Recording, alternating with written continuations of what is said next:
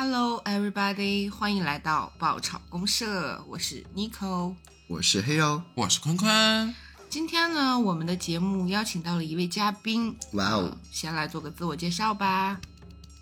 Hello，大家好，我是诺诺，很荣幸来到咱们这期的爆炒公社啊。我本人呢是来自美丽的冰城哈尔滨，呃，是个地道的东北女孩。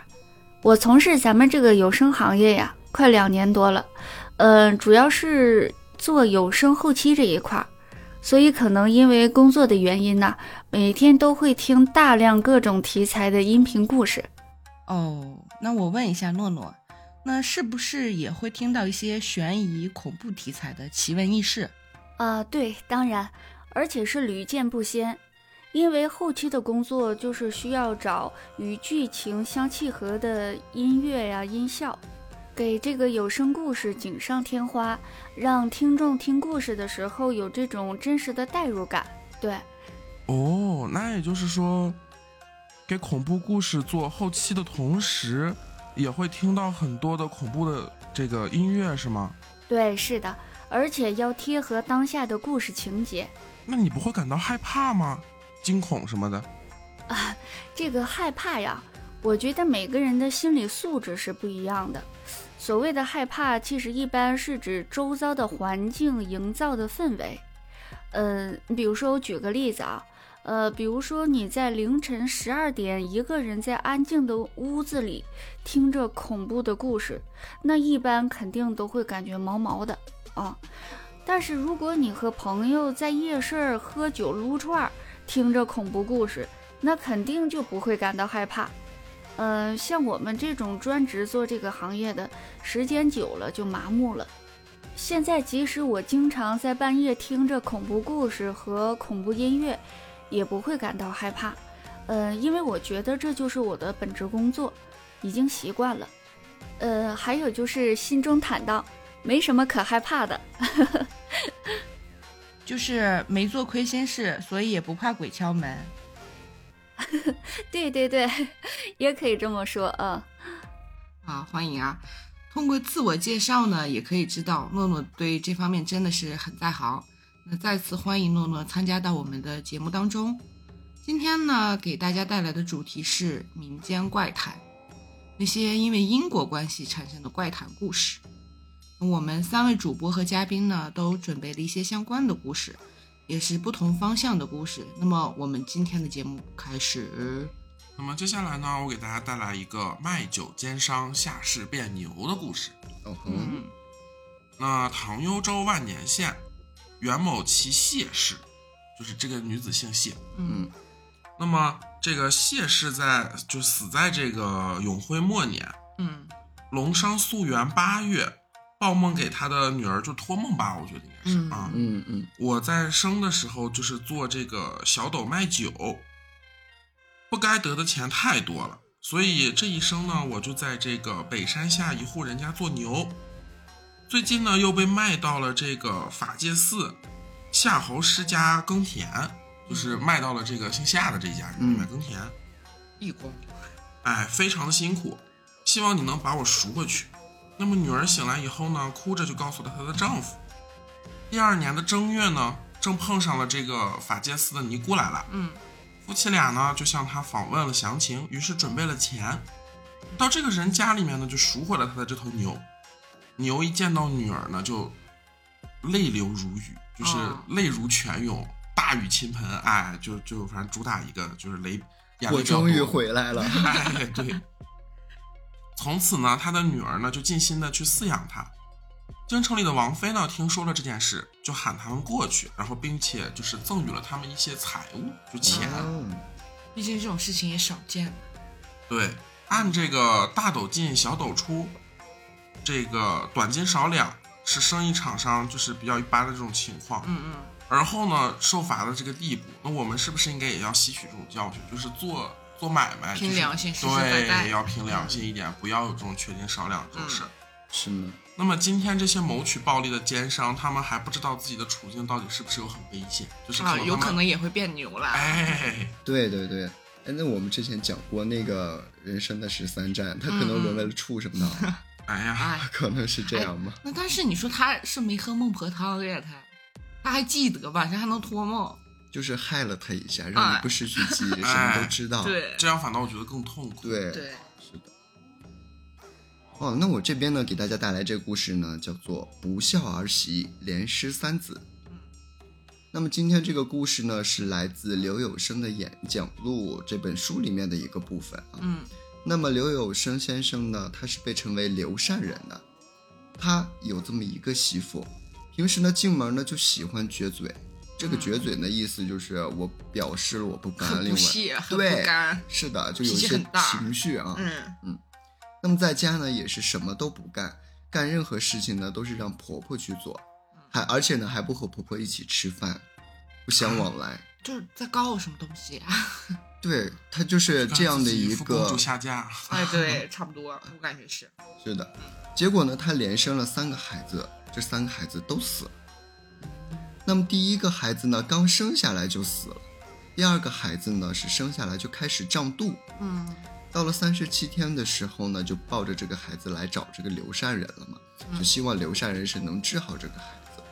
刘善人呢叫他打开孩子的尿布，嗯，然后看到孩子的小肚子上就像扣了一个碗一样，嗯一敲还当当的响。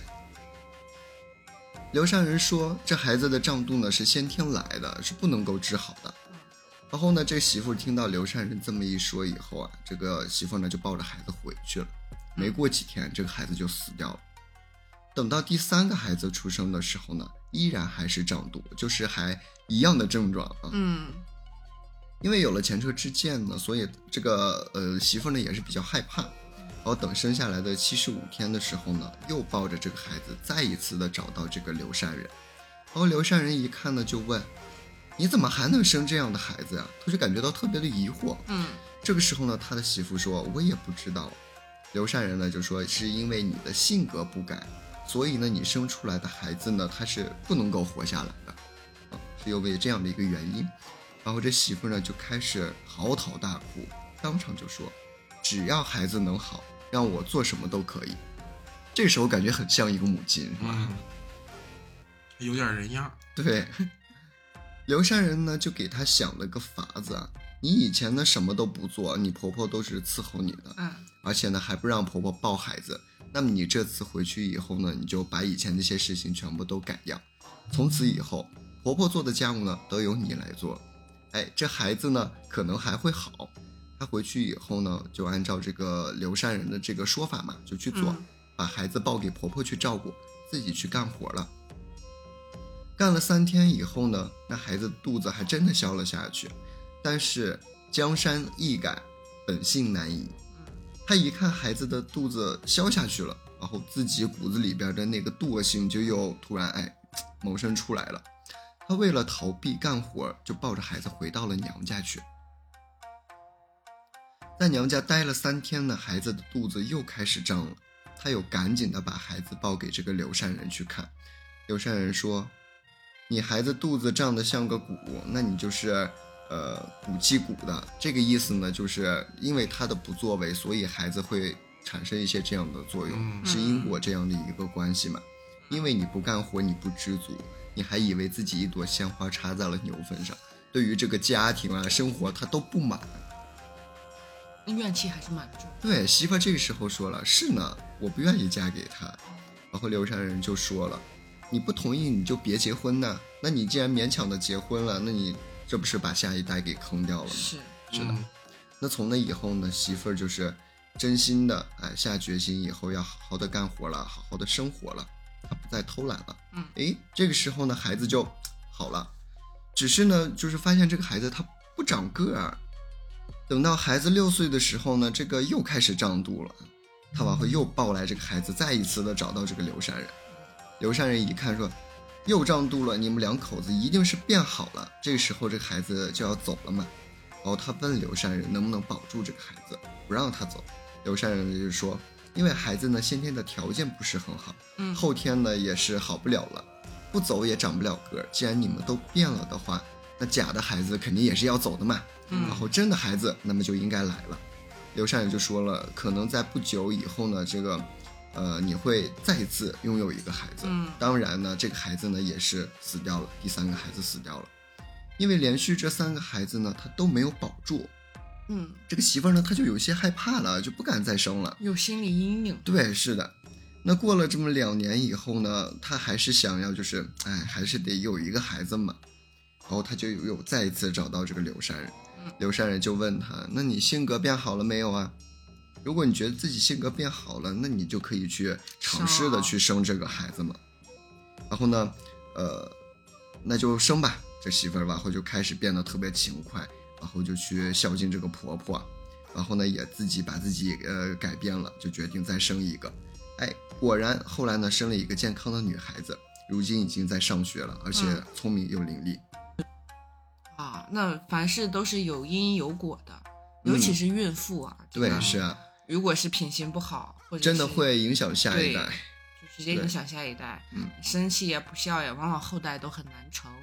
嗯对，所以说我觉得他这个故事更多的说的是，呃，你的懒惰或者是你品行上的缺点，嗯可能会言传身教到下一代。嗯，嗯，那么诺诺，你对于这个故事有什么看法和想法呢？哎，这真是报应啊！那一般来说呀，咱们听到的故事有很多都是艺术加工改编完成的。那今天呢，我就想说两件我小时候亲耳听到的真事儿。嗯，我小时候大概是上初中的时候吧，听我奶奶讲她家邻居的一件事儿。呃，那家姓郭，住着一家三口，孩子上小学，是个男孩儿，大名叫郭霄。因为这个“萧”和“小”是谐音，大家伙儿就叫这孩子郭小子。有一年冬天的晚上啊，这孩子父母就让煤烟给熏过去了，没抢救过来。那天郭小子在他姥姥家，索性就捡了一条命。因为那时候住平房，冬天都特别的冷啊，家家户户都烧火炉，这个烟囱有时候爱堵，烧不好就容易倒烟。所以那时候让煤烟呛着也是很常见的事儿。左邻右舍都知道这个事儿以后啊，都挺同情这个孩子。这小小年纪就没了父母，是他姥姥把他拉扯大的。呃，这个郭小子呀，也算是吃百家饭长大的，因为邻居们也时常帮忙照看，做点什么好吃的都给孩子送点。郭小子长到十八岁那年呢，就辍学不念了。用家里不多的积蓄买了一辆人力三轮车，靠蹬车糊口，养活他姥姥。有一年呢，新年二十八，差两天就到除夕了。这郭小子就像往常一样出车，年关坐车的人呐比较多，都买年货嘛，准备正月里串门走亲戚。那天傍晚大概六点多钟吧，因为这个东北的冬天黑天比较早。呃，就有点擦黑了。这天，郭小子呀就准备收车回家。就这时候，有个漂亮的姑娘要坐车，就问他：“师傅，北石桥去不？”呃，因为这个地域的原因啊，咱们在节目里就不透露真实的地点了。当时这郭小子一看呢，是位漂亮的姑娘，穿的还挺时髦，穿的是一件羊绒大衣。那年头能穿得起羊绒大衣的人可不多，呃，披肩长发，戴着一个挺闪亮的蝴蝶发夹。一般男生啊不注意这些细节，但那天天有点黑了，那个发夹格外的亮眼。这郭小子看是个美女，就很热情的连忙打招呼：“哎，去，肯定去啊！”这是看见美女了哈，哎，格外的热情。对，谁不喜欢看美女啊？对，可也可能是因为这个原因啊，那个姑娘就上了车了。这郭小子呀，登车的时候心里就犯疑惑了，因为呀，这个北石桥这个地方是个贫民窟，地方太偏，去哪儿都不方便，所以有不少人就搬家了。而且那个地方原来有个酒厂，就是锅炉爆炸出过事故，呃，酒厂后来也黄了。后来，当地的政府就把火葬场搬到那儿去了。就这么一来呀，住那儿的人家就更少了。这小郭心里就寻思：这么漂亮时髦的姑娘去那儿干嘛呢？这风啊，一个劲儿的刮，雪越下越大。呃，小郭大概蹬了得有二十多分钟的车，就到北石桥了。这地方叫北石桥，是因为这块有个石桥，下边吧有条河，冬天就结冰了。这时候，这郭小子就问姑娘：“咱到地方了，你家在哪儿啊？”那女孩就说：“再往前蹬吧，还没到呢。”这郭小子一寻思呀，可能人家串门走亲戚，就又往前蹬了得有十多分钟。郭小子越来越觉得不太对劲儿，又问：“姑娘，你到底去哪家呀？”那女孩又说：“再往前蹬吧，还没到呢。”这时候郭小子可就不敢蹬了，因为再往前蹬啊，就到了火葬场了，没人家了。那姑娘笑了笑说：“ 我一个女人都不怕，你个大男人。”还害怕什么呀？当时这女孩就来了这么一句话，给郭小子整懵了。他没太明白，也没好意思多问。不一会儿呢，这女孩说到地方了，最后又叮嘱了一句，不让郭小子回头。可人吧都是犯这个病，要是不说吧还好，他越说这郭小子就越好奇。等着姑娘下车走了。小郭听着走远的脚步声，他就心寻思：看一眼还能怎么样呢？他就没信姑娘的话，回头就看了一眼，在月光下呀，那女人居然没有脑袋。这一眼不看不知道，一看吓一跳。郭小子当时只看到一个身子在火葬场门口飘飘悠悠的就进去了。这一下子把小郭啊吓得直接瘫坐在雪地上了，嘴张多老大，都能塞进去一个苹果了，眼珠子都要瞪出来了。弄了半天呢，他拉的是个鬼。这郭小子坐在雪地上半晌才回过神来，手脚都吓软了，也不知道自己那天晚上是怎么蹬车回到的家。郭小子到家一屁股就坐炕上了，惊魂未定啊。但他这时候才感觉到裤子湿了。从这以后啊，郭小子天天晚上做噩梦，总是梦到那女孩找他坐车。以前的一般老人都明白这些鬼呀、神儿啊什么的，就说实在不行，让郭小子买点烧纸，晚上去火葬场给那女孩烧两个钱儿，可能就好了。就这样，郭小子买了两捆烧纸和一袋金元宝。在邻居老人的陪同下，去那个北石桥火葬场给女孩烧了点纸钱。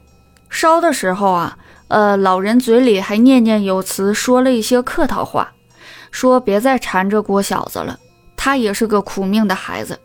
这有很多事儿啊，说来也挺奇怪。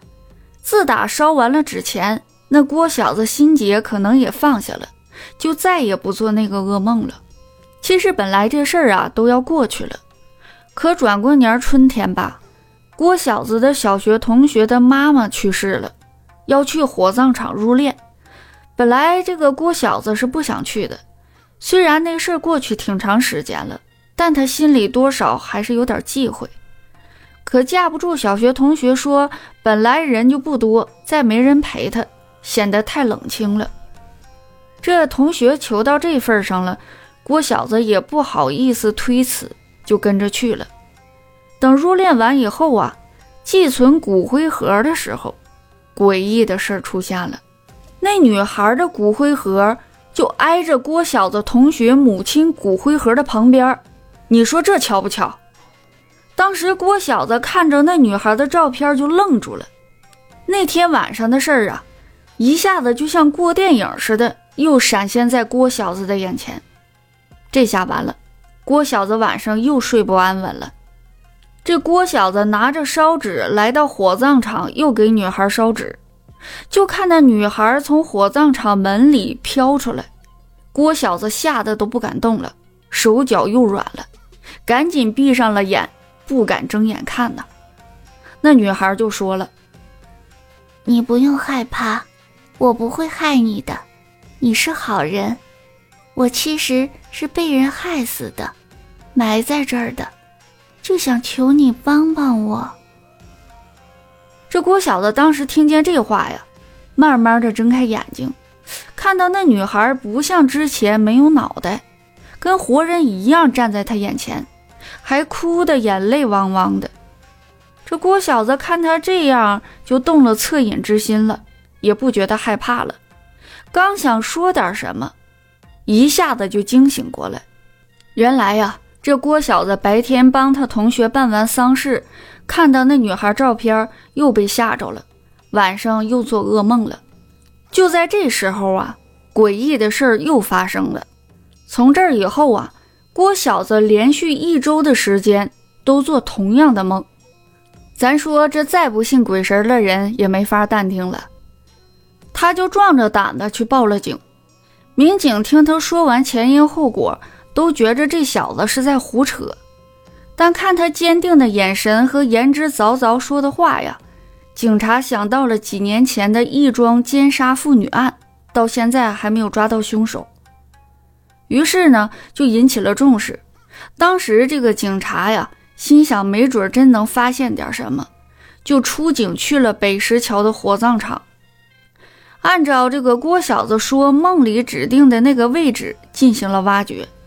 这个东北的冬天呢，冻的土都特别硬，不好挖。呃，将近挖了一个半小时，发现了一具女尸的尸身，没有头颅。后来听说，根据法医的鉴定和化验呢，很快就找到了线索。将凶手绳之以法了，这个事儿呢，就算告一段落了。这转过年儿啊，又开春了。呃，这个郭小子呀，想把三轮车卖了，呃，换个出租车。说满大街坐三轮车的人也少了，该更新换代了。这一大清早就起来开始擦车，准备擦的呀干干净净的，卖个好价钱。可这时候啊，他看到车座缝里有个亮闪闪的东西。伸手就掏出那东西，一看，是个漂亮的蝴蝶发夹。郭小子当时就想起来了，这不是那姑娘头上的发夹吗？这人都没这么久了，怎么会在这儿呢？这郭小子是个憨厚的人，他当时啊就去那个当地的派出所打听，问那家姑娘家属住哪儿，想把这个发夹还回去。可到那儿一问呢？这个女孩的案子破了之后，他们家人早早的就搬到国外去了。没办法，这发夹呀，郭小子就留下来了。当时我奶奶跟我说，后来这郭小子跟他们说，这发夹可神奇了，呃，能带财。他说，只要一天不把这发夹带在身上，这一天就没多少人坐他的车。只要把发夹带在身上。保证这一天赚的是盆满钵满，这话是真是假，咱也不知道。不过我奶奶说案子是真的，凶手也是真的。我奶奶当时跟我说呀，或许是这个姑娘在天有灵，想报答郭小子的恩情吧。呃，转过年又到冬天了，郭小子同学去看他母亲，这次郭小子也想去，他也不害怕了。主要啊，他顺便想去看看那个姑娘，给上个香，尽点心什么的。他觉着有了那个发夹，让他赚了不少钱。嗯，可这次啊，他没看到姑娘的骨灰盒。听保管员说，年前被他的家人取走了。郭小子多少啊，有点失落。不过此时他发现里面有一张姑娘的一寸照片儿。照片上姑娘的微笑与那天晚上郭小子第一次遇到她的时候一样甜，可头上的蝴蝶发夹却没了。这个照片的事儿啊，是真是假，咱们无从考证了。或许呢，呃，也是后来人就是添油加醋传的。但是这个案子是真的，嗯，这个凶手也是真的。嗯，总的来说，这个故事啊，就是告诉咱们：法网恢恢，疏而不漏。要想人不知，除非己莫为。好人还是有好报啊。对，这个法网恢恢，疏而不漏。而且就是怎么怎么说呢？这个发夹哦，如果说这个女孩没有死的话，可能两个人还会因为这个发夹邂逅出一段完美的爱情。嗯，有点遗憾啊。嗯嗯。那我给大家带来的这个故事呢，叫做《煤矿老板的恶报》。哎呀，哇哦，看起来就很因果循环。对，这个就看起来就很造孽。这个故事呢，是由一个怎么说呢，一位就是我们故事主人公的师兄讲述。这个师兄他的职业是一名法医。呃，这个法医师兄呢，不久之前经手了一件因为矿难而引发的案件。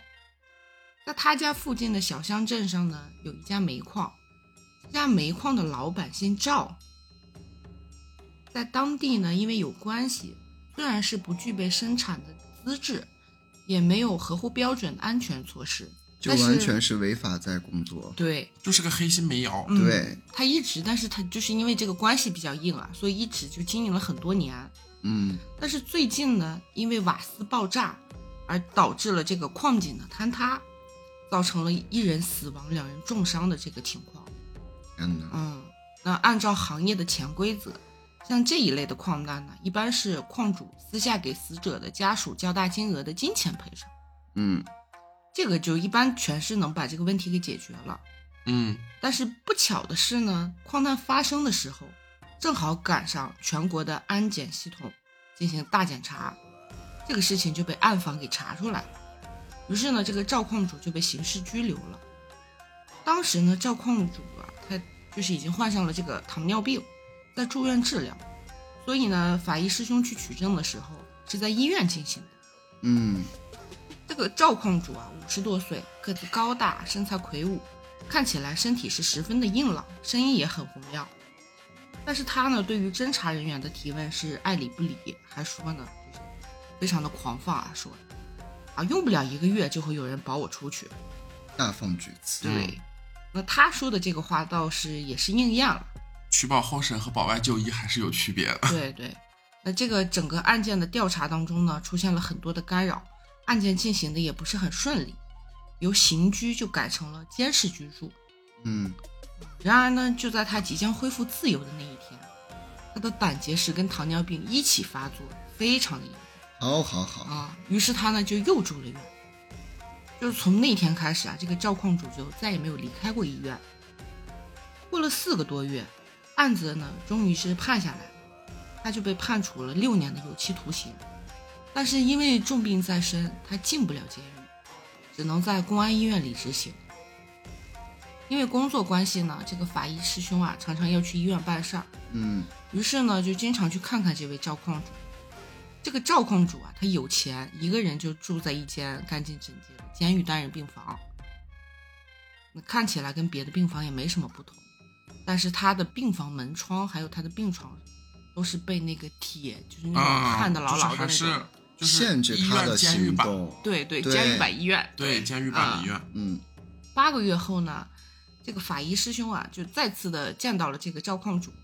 这个时候呢，他的身体已经完全走形了，一米八的个子，瘦的只有九十来斤，大腿瘦的和手臂一样粗。这不就火柴棍儿吗？对对，就是一个骷髅架子，那火柴人成精了，耷拉着皱巴巴的皮吧，看一眼就让人做噩梦。为了治疗这个胆结石，又做了腹腔手术，而这个腹腔手术又因为糖尿病的原因无法愈合，就是这个伤口反复感染。我的天哪！就嗯不光这个人的经历是因果循环，嗯他这个病还是对，那这个因为这个糖尿病的情况呢，他身体就是这个皮肤的周围啊，全都烂烂遍了。嗯哦嗯，因为这个法医师兄常去看他嘛，渐渐的这个赵矿主也就开始信任这个师兄了。有一次呢，他就问这个师兄是不是信教，师兄就说他信佛。赵矿主长长的叹息了一声，欲言又止。因为这个长期的病痛折磨，他唯一的心愿就是早点死。那说也奇怪，反正就是死不了嘛。他为了能早点死掉，就拒绝进食十多天，心力严重的衰竭。想自己饿死。对，对，医生都认为他是必死无疑，但是他又鬼使神差的就活过来了又。以他的情况呢，就是正常的情况下啊，这个情况就不知道该死多少回了，那他就死不了。有一天呢，这个赵矿主啊就托护士给师兄打电话，说是想见见他。然后赵矿主就用微弱的声音跟师兄讲了一件隐藏了十多年的往事儿。那一年呢，他刚开始做煤窑的时候，就是由于这个资金的缺乏，正常。对对，为了赚钱呢，他就找人骗来二十来个弱智的那种流浪汉，然后逼他们下井挖煤。天哪！嗯，真缺德。就是缺大德，不仅呢不付他们的工资，还雇了几个保安过来，就是监管他。就在他赚到一大笔钱之后呢，他就马上封闭了那个小煤矿，而那二十多个弱智的流浪汉，当时就被活生生的封在了这个煤窑当中，任由他们因为饥饿跟窒息死掉。就是朱大爷杀鸡取了卸磨杀驴。妈对！，当时他们其实被他给相当于是杀了吧？嗯，我感觉他现在的遭就是遇的话，就他谋杀了十对，二十来个人，我总结两个字就是活该。轻了。对，轻了，就是轻了。那后来呢？公安机关果然在废弃的矿洞中挖出了二十多具的骸骨。之后呢，这个赵矿主在医院中又待了差不多大概有六个多月。半年的时间，嗯，在这半年的时间里呢，他每分每秒都在极度的痛苦中度过，身上的皮肤呢反复的感染溃烂，痛苦的日夜不停的嚎叫，声带都给扯裂了。但是无论如何，他就是死不了，就是咽不了气。哎，真棒。每天就在炼狱中死去活来。他之前赚到的钱呢，也在这个巨额的医药费中，如同流水般的散去。你大家也知道啊，去了医院以后，这个钱就不当个钱了。啊，钞票焚烧炉。对，而且呢，他还受尽了这个痛苦的折磨。然后，因为这些折磨乱八七糟加在一起，最后他就给死了嘛。等他死了以后呢，搬运遗体的时候，又因为骨头太脆弱，断了好几处，而全身呢都是那种溃烂化脓的状态，不成人形，就相当于他死后没有一个全尸。我就感觉就是现世报。嗯，其实，在我们刚才录音的过程当中，外边在噼里啪啦响一些鞭炮，我觉得是一种庆祝吧。然后我觉得就是听了，啊，在我看来就应该就是糖尿病加痔疮。他都嘎完了以后，就这辈子好不了，然后天天换，就是天天换药，疼死他。这个痔疮对你才是最大的影响吧？啊人家没有痔疮。是的，就是我们要相信啊，这个东西就是不是不报，是时候未到。嗯，因为这些嗯总呃总归呢是会报应在你身上的，嗯，对，就像他挣到一些不该挣到这个是的钱，对这个世界是公平的，对，是因为你挣钱想着歪门邪道，所以会导致他会以歪门邪道的方式在流通出去。对对对对哎再花出去，这个就是因为你的歪门邪道，可能后面会因为歪门邪道导致了一些事情的发生。对，我这儿还有个小故事。哎，这个事儿还是我身边发生的故事。亲身经历啊，哎，对我最爱听亲身经历了。对，就是哎，咱们大家那个我想问个问题啊、这个故事里面没有我俩吧？没有没有没有啊，，那就行，随便非常。放开讲，放开讲，大声讲，大声讲，就是就是住平房的时候，大家都会买那个煤过冬嘛。嗯然后呢，我们那儿就有一户人家，他们家就是那个煤炭贩子嗯，卖那个煤，但是他们在那个就是称那个煤的那个机器上缺斤少两吧。天哪！哦，就过年的时候，他挣了将近一两万块钱，这这这算是对不义之财，就是通过这个缺斤缺斤少两赚到的。然后隔了没一个月，她老公从就卸货的时候从车上摔下来，治腿正好花了一万块钱，就这么巧。我还以为他得上了什么洁 癖，然后这辈子开始就是以洗眉为乐，就他这个和前面那个故事当中的主人公就是异曲同工之妙。对对就是他这个虽然说是因为人家那个做的也不是特别的严重，没有带上人命，哦，就他最后也就是花了那个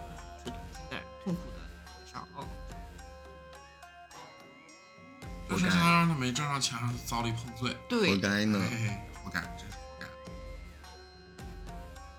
那么接下来的话呢，我给大家再带来一个叫《夜半怪事》。哎，怎么感觉有灵异成分在里边？那么据说呢，在这个解放前，在这个江苏南通的一个镇子上，嗯，住着一位陈老板。那么陈老板呢是在当地做买卖的，家境非常的殷实。嗯，那么他们家呢有一个非常大的宅院，哎，生有一个女儿。嗯那在这个镇上呢，还有一户姓卢的人家，家里很穷，同时呢养了八个儿女。有一天呢，这个陈老板就来找这个姓卢的，嗯，说跟他一起合作，哎，要开个废品收购站。哎，如果他有意向，哎，就如果你有意向，那么我们就一起投资，哎一起来做破烂大王。哎，一起来做破烂大王。他不是他这个语气，我觉得我想到就是，如果你追到我，我就让你啊，很像啊，刚才那个语气，不是心理咨询师吗？滚出去！那么这个姓卢的呢，其实很很乐意啊，因为有一个有钱人过来，就等于风投你嘛，对吧？嗯是的，然后去做一个收破烂的生意，然后，不好意思，对不起，然后就是，就是能和陈老板合作呢，也有这种翻身、摆脱贫困的这种机会，可能对，有可对，能。是的，那么于是呢，他就到处的去筹钱，向各种亲戚呢，就借了这个十块光洋，大元就啊不对，哎袁大头袁银元大头，啊对对对对对，然后就交给了这个陈老板。那么，但是的话呢，这个陈老板看到这个，哎，白花花的这个银元，哎，就开始搞一些生出了有的没的。哎，生出了一些坏心思，嗯，他就拒不承认自己收了这些钱。哦，黑吃黑，哎，我没有，你别说，哎，没有不要，来沾边儿。哎，不要来沾边儿。那这个姓卢的呢，就非常的气愤，但是呢，他也拿不出来证据，嗯，就绝望之下嘛，跳河自尽了。哦，还欠一屁股饥荒，说没法还。啊，对呀、他他他家里面有八个嗷嗷待哺的孩子，然后他还欠了，对，是欠一屁股饥荒。哎，他还欠了一屁股饥荒，然后又没法活了，他就跳河自尽了。哦，那么跳了，就是这个跳河自尽之后呢，这个陈老板就把那几块大洋就埋在自家树下的这个，就院里头这个树、啊，树底下。藏宝了，相当于哎，对。然后呢，他就继续这种逍遥自在的过日子嘛。嗯，陈老板在当地的乡下呢，有个远房亲戚，姓柳，柳氏。哎，就跟刚才那个我讲那个，就反正性的是一样的。嗯丈夫早逝，年轻守寡，一个人抚养着三个孩子。嗯最大的一个呢，七岁。有一天呢，这个寡妇挑了两担米到镇上来交公粮。柳氏在路上呢，就遇到了这个陈老板。嗯那陈老板呢，就对他说：“排队的人呢非常多，你就先放下吧，等一下我帮你交。过两天呢，我再把钱拿回去给你。”嗯然后这个柳氏呢就把粮食放下来。回了家之后呢，就结果一直在等，就没等到这个陈老板把钱拿过来。柳氏就忍不住了，就跑到陈老板家里去要钱。结果呢，这个陈老板哎又双若浊耍无赖，我靠，这个柳氏也是啊，有点没脑子，人家说啥就是啥，就信了。哎，然后完了呢，还把这个柳氏给侵害了。哦，没脸没皮，那么柳氏回家之后呢，就看到他三个未成年的孩子，啊，一口气顺不上来就疯了，然后两年以后自杀了，就留下这三个孤苦无依的孩子。那么转眼呢，到了一九五七年的中秋节的前几天，嗯，那么这个陈老板呢，就骑了一辆自行车被一辆大卡车给撞了，抬回家后呢，就没哼哼两三天呢就挂了，也是活该。哎，还轻了，我觉得反正应该反复碾压。侥幸被网暴，哦 哦哦，哦啊，我怕吗？啊，讨厌我的人你都排不上号，从我们这能排到罗马去，你排着吧去。好好好，那在他下葬的那天晚上呢，就发生了一件非常诡异，呃，就是这个诡异的、匪夷所思的事情。嗯嗯那在当地供销社的一个伙计在加班熬猪油，嗯准备第二天做月饼的时候，大约呢在凌晨一点，突然就有五个人拖着一个五花大绑的人进来。伙计一看，吼，好家伙！因为进来的可是都是就这个去世的人呀。其中两个呢，一个是投河自尽的卢某，一个是嗯柳氏。那么这个被五花大绑的是人呢？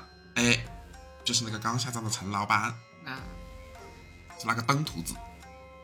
哎，那这就是这五个人进来之后呢，把陈老板就一把推进了油锅里，并且盖上了盖子，然后转身呢就向这个双腿发软的伙计说：“你别怕，我们就是找他算账，我们不会害你。油锅里呢，这个惨叫声呢就撕心裂肺，一直折腾到凌晨五点，哎，这些人才走了。临走的时候呢，告诉这个伙计说，他家院子树下面埋着十个大洋，你去取的时候呢，就就是取两个，就当做赔给你的猪油钱和铁锅钱。嗯然后这个伙计吓得都不敢往开接锅盖儿，第二天呢，伙计就把这个事情告诉了上来的职工，就来上班的职工，嗯，但是没有一个人去相信他。等到众人把这个油锅一揭开，一股血腥味扑面而来，而且油锅里的都是血红色的，哎，大家就大吃一惊，赶紧就是向这个有关部门报告，就报告。报告上级。嗯，然后呢，这个陈老板的妻子呢，听闻这件事情，说不可能有这种事儿，一时间呢，就在就是这个，就是这个事儿吧，就在这个镇子上面就传的沸沸扬扬，就人尽皆知。有关部门为了安抚人心呢，于是就开棺验尸，在墓地完好、棺材也没有被打开的情况下，把坟挖开一看，哪还有什么尸体，只有几根浸满油迹的骨头。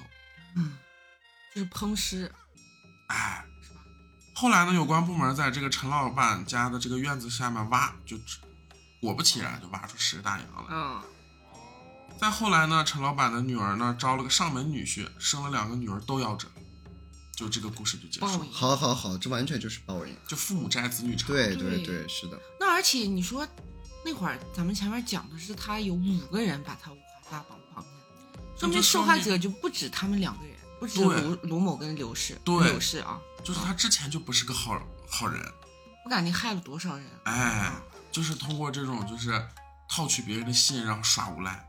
我们本期节目呢，掺杂了很多就是东北的方言和我们本地内蒙的方言 在里边。就是大家就听一听，学一学啊，就是我们是一个文化大讲堂，方言科普哎，一个方言大讲堂。好，那我这边这个故事呢，叫做《恶口的获报实例》。嗯明朝时期呢，江苏省有一位姓秦的书生，十分的博学多才，嗯精通诗词乐赋啊，以及做人，呃，就是作诗呀、等等这些，他都是可以的，很好。但是他做人比较轻薄，尤其他喜欢讥笑讽刺别人，看到人长得不好看了，便立刻写下一首就是诗去讽刺他。听到别人做一些事比较可笑的，他立马就吟出了一首比较，就是这种歌嘲他的这种诗句。就是人又有才，然后又欠儿，对，哦是的，就是这种这就是毒舌，是有才无德。嗯就对，就。没事儿干，你招呼别人干啥呢？而且呢，他得知了邻居闺房的就是一些房中事情的时候，而且他会写几首就是这种吟诗相送。他还八卦，对然，后还写小黄文儿，嗯，而且他呢也是会影会风这样流传远近，而且因为呢，他经常向那个官府控告嘛，然后他损人的名誉啊，伤人的名节呀、但是呢，他始终都是不加悔改的。到了晚年的时候呢，他突然疾病发疯了，他这种就是突然疯了。对，就是突然疯了犯下了一些口口业，哦，对，是的，呃，他发疯以后呢，他做出一些特别特别匪夷所思的事情，就是自己吃自己的粪便，啊，用刀去刮自己的呃舌头。家人呢，为防止意外呢，都是将他锁在屋内的，嗯，却竟然把他自己的舌头给咬烂吃掉了。要下拔舌地狱吧？他这种，嗯，对，你想吧，他整个就是这样的，肯定是臭气熏天嘛，整个嗯臭气都全部都散出了户外。后来呢，撞破了窗户，用斧头然后砍死了自己。他的口臭不他们家的熏入味儿，对，是这个例子呢，其实就是在讲，就是你自己造下的这种呃口恶业啊，嗯你自己肯定是会遭到一些报应和实质的。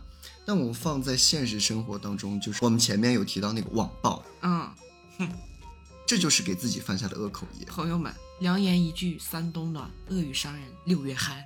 就是首先第一我没有伤害任何人，嗯其次他在伤害我，嗯然后呢，就是我们作为这个内容产生方，然后我们还不能对他进行一些言辞激烈的反击。嗯，但是实际上呢，我内心里面呢，已经就是问候了他祖宗十八辈儿了。我们接受很多很多的建议，但是不接受对你说的挺谩骂好的，对，嗯但是我们不接受你谩骂，就是甚至还有对我们人格的侮辱。那从现在开始呢，我们决定要绝地反击了。谁不是第一次做人呀？我跟你说，你们要是下次再过来网暴我，嗨，我报回去。开个简单的小玩笑啊，嗯那么大家生活当中呢，也是要，嗯，注意一下这方面。可能你的一句无心之举的话，对会伤害到一个人。反映到现代，其实我觉得就是键盘侠，嗯，对，是是的，就是键盘侠。你觉得问题在于侠吗？问题在于键盘，就是你觉得你只是在网上发出了一些言论，嗯，但是你殊不知你这个东西会害到别人。对，是的，啊，你可能对他的幼小的心灵造成了非常大的伤害，嗯对吧？没有错。就甚至可能比一个大鼻窦给就是给就给你带来的伤害都要严重你知道。一个大鼻窦对一个十几岁的小孩有多大的心理伤害吗？哎，对，就是可能比那个还一个道理吧严重对对对，嗯，下面呢就有请诺诺啊带来他的第二篇原创故事。欢迎。嗯，我要讲的第二个故事啊，也是我奶奶跟我讲的，但我奶奶听谁讲的已无从考证了。呃，这个事儿啊，与吃有关。这人人有张嘴，能吃饭，能说话，病从口入，祸从口出。但是你们知道吗？吃也能吃出祸事来。对，呃，现在呢，把爱美食的人士统称叫做吃货啊。其实呢，这只是一个个人的爱好而已，民以食为天，实际也是无可厚非的事儿。啊，但是我说的这个吃货，可不是那个吃货，是闯祸的祸。呃，话说这个民国时期呀、有一年闹饥荒，有位算卦的先生走街串巷给人算卦为生，讨口饭吃。嗯、这位先生啊，走到了正义村。这个村庄有几户小夫妻，年纪相仿，成亲生娃的时间也都差不多，都想给孩子算个生辰八字，取个好名字。一户姓王，一户姓张，还有一户姓马。呃，这个算卦先生啊，给王家和张家都算完之后，给孩子各取了名字。这王家给先生一个窝头，张家给了一碗水。到了马家这儿，先生看看马家的孩子面相，这孩子长得是三角眼、大鼻子、方口。先生就说：“嗯，这孩子圆脸、大鼻、方口，是个有福的。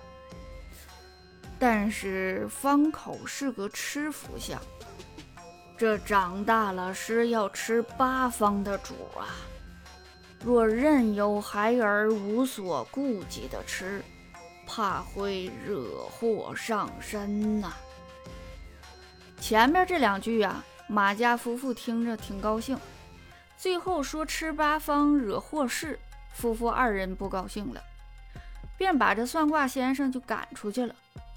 此事很快就传遍了全村，大家给马家的儿子取了个绰号，叫马大嘴儿。这个转眼呢，这马大嘴儿一晃长大成人了。马家夫妇从小就克扣吃食，只会占别人家的便宜，所以啊，这个马大嘴儿从小长到大，总是一副没出息的吃相，见什么都偷，有好吃的不管三七二十一，也不管是谁家的，这东西怎么来的，就往嘴里吃。这有这么一天，他们同村有户邻居摆宴席。啊，办喜事，离老远啊就闻到人家炒菜做饭的香味了。这个马大嘴馋的汗喇子都要流出来了，就央求他娘让包个红包随礼去吃席。这开始的时候，马大嘴的娘不同意，觉得亏呗。后来马大嘴说多吃几份，然后再给他爹娘包一份回来，也不算亏。这马大嘴娘眼珠一转。就想到家里压箱底的一块陈旧破花布，给马大嘴拿去随礼了。要想让他掏红包啊，他可舍不得。于是这马大嘴乐颠颠的就去邻居家随礼去了，把花布往桌上一放，一屁股坐下，旋风筷子转起来就开吃。这邻居家都知道马大嘴是个什么人，心里特讨厌，可又不好面子上太苛责。毕竟是办喜事儿嘛，客人都在，不愿被人看笑话，勉强收下了那块破花布，心想等他吃完了这顿呢，赶紧打发他走。可不成想，这马大嘴儿脸皮特厚，吃完这顿赖着不走，还想等下一场，喝的是酩酊大醉的，几个人都拉不动他。从天亮吃到了傍晚时分，太阳都要落山了。客人也都走得差不多了，马大嘴看桌上还有剩菜，就赖着不肯走。这时候吧，办喜事的邻居正为难，马大嘴突然感觉肚子疼，他想上厕所，这实在是坐不住了，才起身，边要解裤子边往邻居家的茅厕跑。这时候，邻居家的儿子灵机一动，说：“哎哎哎，不行啊，我家茅厕有女眷，你不能进去。”这马大嘴急得不行，说：“那咋办呢？我这快憋不住了。”邻居儿子说：“这样，你跟我来，我家有个亲戚住这儿，离着不远。”他家今天也办喜事儿，估计这会儿席面还没散呢。这马大嘴特没出息，一听还有席面吃，又来精气神儿了，就高高兴兴地跟人邻居儿子走了。这邻居儿子早就看着马大嘴不顺眼了，这会儿看他喝的是醉马天堂，迷迷糊糊的，就把他领到一棵大树下，说：“哎，马大嘴儿，你等会儿。”我去亲戚家给你拿好吃的，你等着，可不许走啊！等着。这马大嘴一听这话，高兴坏了。知道了，不走，不走啊！过了好一阵子，马大嘴也不见邻居家的儿子回来，这马大嘴实在是憋不住了，厕所又找不到，现在看一棵大树都是两个双影，变成两棵树了。得了。干脆就地解决吧。这马大嘴就这样啊，解开裤腰带，在大树下就撒了一泡尿。等他方便完了呀，准备往家走，可傻眼了。这是什么地方啊？荒无人烟，漆黑一片呐。一阵凉风吹过，马大嘴揉揉眼睛，仔细一看，差点把魂儿吓没了。他周围呀，全是一排排的坟包包，有的插着香，有的供着果，点着白蜡，还有没烧完的黄纸钱。他吓得拔腿就要跑，偏这时候不知道被什么东西就绊了一个大跟头，马大嘴摔了个狗吃屎。他这会儿啊，赶紧爬起来，回头一看，一堆供果和黄纸钱，还有白蜡烛，被他给扑倒了。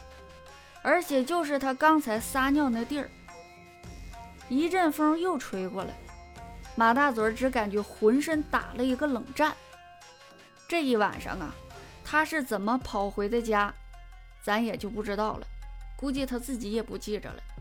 这第二天，马大嘴就不对劲了，拿着菜刀就奔自己家的鸡窝去了，连杀了好几只老母鸡呀，让他娘给炖上。马大嘴的娘平时抠的连鸡蛋都舍不得吃，净偷别人家的鸡吃了。这会儿让他杀自己家的鸡，那简直就是要他的命。可他不肯杀，马大嘴就要抡起菜刀砍死他。马大嘴的娘吓得是哆哆嗦嗦，烧了一锅热水，连杀了五六只鸡，给马大嘴给炖上了。马大嘴像饿狼扑食似的，五六只鸡全都吃了。肚子撑得像个圆滚滚的大皮球，就这样啊，还嚷嚷着饿，还要杀鸡吃。这马大嘴的爹觉得自己的儿子可能碰到什么不干净的东西了，他觉着自己的儿子不太正常，就赶紧去邻村请来一位会看事儿的老太太。这老太太一看马大嘴的吃相，就说：“哎呀，这你儿子是中邪了呀！”怎么，老刘大妈，你怎么来了呢？这老太太这么一说，马大嘴的爹娘当时就吓傻了。这老刘大妈又是谁呀？她怎么冲着自己的儿子叫大妈呢？这老太太呀，就开始又问：“你缺什么少什么，托梦给你儿子，干嘛折磨这不相干的傻小子呀？”这时候啊，马大嘴开口说话了：“哼，原来是王老太太你呀！哼，这小子太坏了，在我坟头上撒尿不说，我哥哥刚给我供的新鲜果子和糕点还没来得及吃，就被他给我打翻了。我不找他算账，找谁？我今天就是要吃死他！”方能解我心头之恨。看事儿的老王太太一听，原来是这么回事儿。看来还是马大嘴儿不对在先呢，但又不能看着见死不救，眼看着呀，他就要被刘大妈给撑死了。老王太太想出了个办法，又说：“他刘大妈呀，你如今都几十岁的人了，怎么还跟一个傻孩子置气呀？不就是果子吗？这样，你放了他，我回头让马家给你补上贡果、糕点和白蜡，再来一坛子好酒，再给你烧些上路钱，你看行不？”这马大嘴一听这话呀，当时又哭了起来。哎呀，我这不孝的儿孙呐！自从我去了那边啊，他们一次都没来看过我呀。别人家逢年过节都是儿孙满堂的来供奉香火钱，我是什么也没有啊，一个来看我的人都没有啊。好不容易今年我远方哥哥来看我一次，还被这小兔崽子毁了。哎呀，得，这被刘大妈附上身的马大嘴哭的是越来越厉害了。良久，王老太一皱眉头说道：“哎，得了，你活该，别哭了。刘大妈，我不是说你啊。”你说你活着的时候都干了些什么事儿啊？你年轻那会儿，你家那口子在外地做工，你婆婆来你家养老，被你大冬天的轰了出去，你就狠心愣是一宿没让老人进屋，活生生的冻死在外边。就连你自己亲娘有病请郎中，你都不愿意出半分钱，还是邻居们看着老太太可怜帮衬着，你连管都不管。没两年啊，你亲娘也走了。你当时怎么跟你孩子说的？说人能动的时候花了钱还能赚，不能动了花钱白搭是赔钱货。你到老了生病不能动，你儿子不也是得到了你的悉心教导吗？没给你花一分钱，就连你死那天棺材板都舍不得打一个。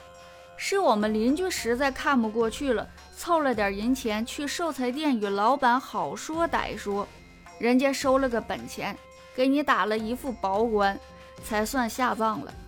要不你那不孝顺的儿子呀，准备用炕席给你卷吧卷吧，就扔乱葬岗喂狼了。还有你今天作妖的时候，这刘大妈一听这话不哭了，估计也是觉得心里有愧，自己有错。就放了马大嘴儿，从马大嘴儿身上就离开了，一股黑烟飘走了。这时候的马大嘴儿像泄了气儿的皮球，瘫倒在地上。不过第二天就清醒过来，恢复正常了，神志也清醒了，就是不会像以前那样神驰海喝了。